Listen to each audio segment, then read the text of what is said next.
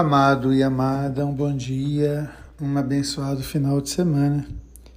Quando nós nos colocamos diante da palavra de Deus, o apóstolo Paulo, escrevendo aos Colossenses, vai falar para nós da reconciliação.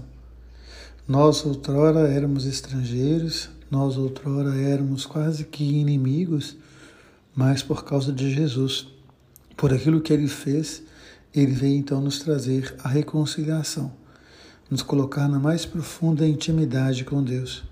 Por isso, o apóstolo Paulo nos convida a agarrar essa reconciliação, nos convida a abraçar essa causa de Jesus Cristo e nos tornar canais da sua graça e do seu amor. E no Evangelho, Jesus mostra qual é a, o lugar do homem diante de Deus.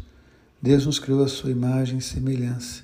E Deus nos deu a lei para que ela possa nos mostrar o caminho mas a lei não é o caminho. O caminho é Jesus Cristo. O caminho é a intimidade com Ele. Portanto, nós não nascemos para a lei, mas a lei para nós. Então, que nós possamos pensar nisso, nessa grande liberdade que Cristo nos oferece.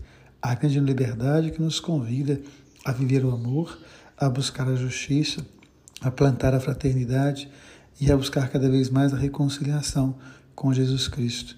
Porque Deus ama você Deus ama em você. Amém.